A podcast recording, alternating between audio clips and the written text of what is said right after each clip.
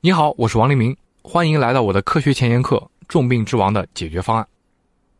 在课程的第一模块里啊，面对癌症这个顶级难题，我们的解决思路是从粗糙到精准，在抗癌的道路上不断开发出更精确的肿瘤切除技术、更好的抗癌药和药物投送系统。而且啊，在这条道路上，我们确实取得了辉煌的胜利。但是你有没有发现一个问题啊？上一个单元从头到尾，我们对抗癌细胞的思路其实是一样的。我们把癌细胞当成人体里发生了异常的怪胎，去仔细寻找它们和正常的身体细胞到底哪不一样，然后依据它们特殊的位置、形态或者是基因特征，开发出更精确的治疗手段去识别和杀死癌细胞。那这种治疗癌症的方式对吗？当然没错，而且啊，也确实取得了一系列重大的成就。但是呢，如果我们只用这一种方式看待癌症，用这一种思路对抗癌症，是很局限的。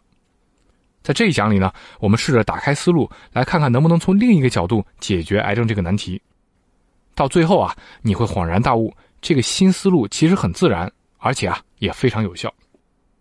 首先呢，我们来想想从粗糙到精准这个思路到底局限在哪儿呢？简单来说啊，当我们利用差异来消灭癌细胞的时候，我们其实是在孤立的看待癌细胞。那问题就来了，癌细胞是孤立存在的吗？它们能孤立存在吗？不能，癌细胞、癌症组织和正常的身体细胞和整个人体系统之间存在千丝万缕的联系。所以啊，如果我们升高一个层次，站在整个人体系统的角度去审视癌细胞，说不定啊，我们就能从它们和人体系统之间各种隐秘的关系当中，挖掘出对抗癌症的新思路。那顺着这个想法呢，我们先来看看癌细胞和人体系统之间到底存在什么关系。从概念上说呢，它们之间至少存在两类特别重要的关系。第一个关系，获得支持。任何人体细胞都没法在孤立环境里生长，它们总是需要获得人体系统的支持。比如说啊，充足的氧气和营养供应；比如说产生的废物能得到及时的清理；比如说细胞所处的微环境要足够友好，能支持它的生长和繁殖，等等等等。那癌细胞啊，当然也一样。而且呢，因为癌细胞的生长繁殖要比正常的身体细胞更加旺盛，它们对人体系统支持的要求啊，可能会更特别，甚至是更苛刻。从诞生、生长、分裂、繁殖到死亡这整个周期里，癌细胞都需要来自周围环境的支持。第二个关系呢，逃避追杀。癌细胞想要在人体当中自由繁殖，还必须能逃避人体免疫系统的识别和追杀。我们知道啊。人体有非常发达的免疫系统，这套系统除了能够识别而且杀伤外来的细菌、病毒之外，还能够识别人体当中产生的异常细胞，并且把它们迅速杀死。其实有人估算过啊，因为难以避免的基因变异，人体当中啊每天都会产生成百上千个具备快速的生长繁殖能力的癌细胞，但是它们当中啊绝大多数都会在第一时间被人体的免疫系统发现并且杀死。根本就不会发展成癌症。那反过来说呢？那些最终真的发展成癌症的癌细胞，肯定是通过某个方式逃避了免疫系统的追杀才行。也就是说啊，癌细胞和人体系统之间有着相爱相杀的关系。一方面，他们需要从人体系统获得支持；一方面呢，他们需要逃避人体系统对他们的追杀。那说到这儿，你是不是也能想到一些对抗癌症的新思路呢？既然癌细胞的生长繁殖需要人体系统的支持，那如果切断人体的支持，是不是就可以釜底抽薪的杀死肿瘤呢？还有，既然癌细胞能够逃脱免疫系统的追杀，那如果重新激活人体的免疫系统，让他们恢复对癌细胞的识别和杀伤能力，是不是也能杀死肿瘤呢？好，那接下来啊，我们就先沿着第一种思路深入下去，看看能不能通过破坏肿瘤的生命支持系统来消灭癌症。在思考怎么破坏之前，我们得先来了解清楚癌细胞具体是怎么获得人体系统的支持的。总结来说呢，这个过程啊可以分成三个阶段。第一个阶段，癌细胞的疯狂分裂繁殖需要得到人体系统的批准放行。在人体这个复杂的多细胞生命体内，每一个细胞的分裂繁殖都是受到严格控制的。癌细胞啊，当然也如此。虽然呢，癌细胞通过基因突变获得了不受控制的分裂和繁殖的能力。但是他们始终啊，还是需要得到人体的批准。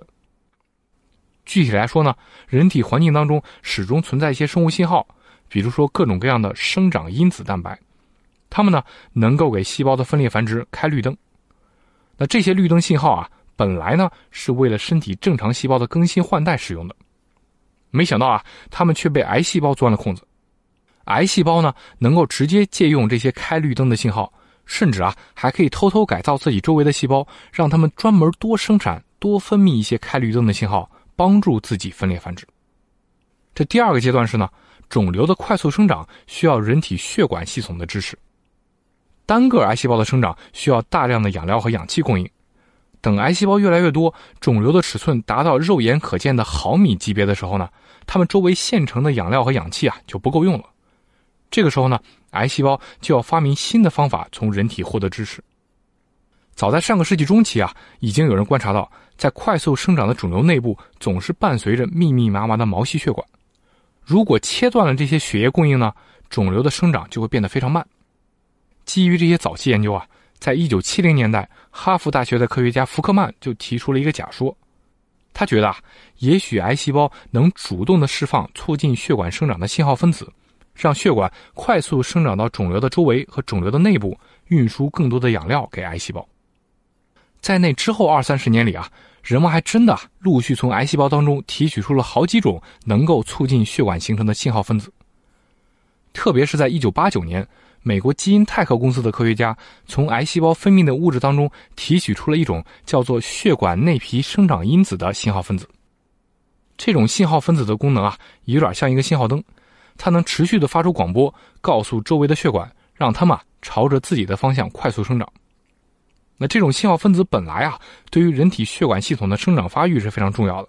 但是肿瘤用了这个信号，让更多的血管进入到内部，给自己提供养料和氧气。那说完了癌细胞的分裂繁殖和快速生长，接下来我们看第三个阶段，那就是癌症的转移和扩散。这个阶段啊，也需要人体系统的支持才行。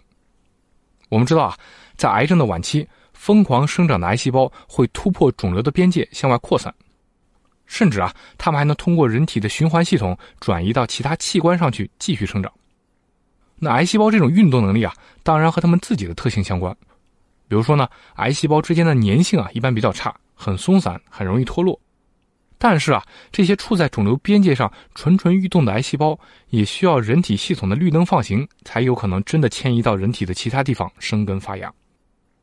比如说，在真正的肿瘤迁移发生之前。癌细胞嘛，会提前分泌一些生物信号，顺着血液循环系统在身体里到处游走，寻找一个合适的第二定居点。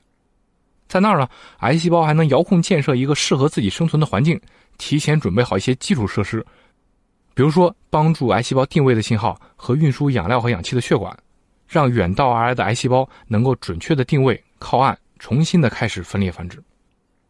所以啊，你可以看到，从最早期开始。癌症呢，就在非常精明的利用和改造人体系统自带的生物学信号，帮助自己疯狂繁殖，促进血管给自己提供营养支持，甚至啊是在人体当中给自己创造新家。那有了这个更具体的认知之后呢，我们就可以顺着这三个阶段，分别去破坏癌症的生命支持系统。比如说，怎么才能让癌细胞不能借用人体的生长信号？怎么让癌细胞不能给自己建造新的血管？怎么让癌细胞不能给自己建造新家？这些问题啊，直到今天都是前沿的研究方向。其中一个特别成功的例子啊，就是利用了第二个阶段，通过抑制血管的形成，让肿瘤无法获取充足的营养和氧气供应。在二零零四年，基因泰克公司的安维汀正式上市。我们知道啊，肿瘤可以分泌血管内皮生长因子，让血管快速生长到它的周围、它的内部。而这种药物呢，就恰恰能够精准的抑制血管内皮生长因子的功效，阻止肿瘤周围的血管生成，从而啊起到治疗肿瘤的作用。在过去的十来年，有超过十个类似的药物陆续上市，它们的具体作用机理不太一样，但是治疗的逻辑啊大同小异，它们都是通过抑制肿瘤周围的血管新生来治疗癌症的。说到这儿，你可能已经感觉到发掘内力这个思路有多伟大了。其实呢，这个思路除了激发出很多治疗新手段之外，还有非常独特的优势，那就是基于这个逻辑开发出来的药物，很可能不光适用于一种癌症，而是对很多不同种类的癌症都能发挥作用。这是因为呢，不管癌细胞是怎么产生的，生长在什么部位，它呢都需要和人体系统发生关系。就拿咱们刚刚说的安维汀来说，它呢已经被用来治疗包括肠癌、乳腺癌、卵巢癌、肺癌、肾癌、宫颈癌在内的很多种癌症，而且啊都收获了很好的治疗效果。相比之下，如果单纯是借助外力来对抗癌症，那开发出来的药物尽管可以很精确的识别和杀死特定的癌细胞，但是可能啊只会对单一类型的癌细胞有作用。比如说我们上个单元提到过的格列卫，它呢就几乎只能用来治疗慢性粒细胞白血病，而且啊还只能是那些 DNA 发生了重组，产生了那种叫 BCR-ABL 的杂种蛋白的白血病患者。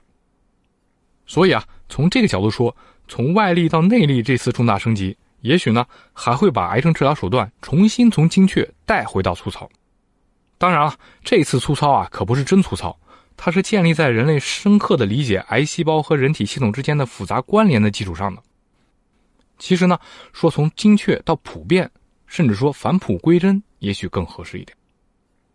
这讲我们获得了一个解决癌症难题的新思路，那就是从外力到内力。英语里有句话叫 “think out of the box”，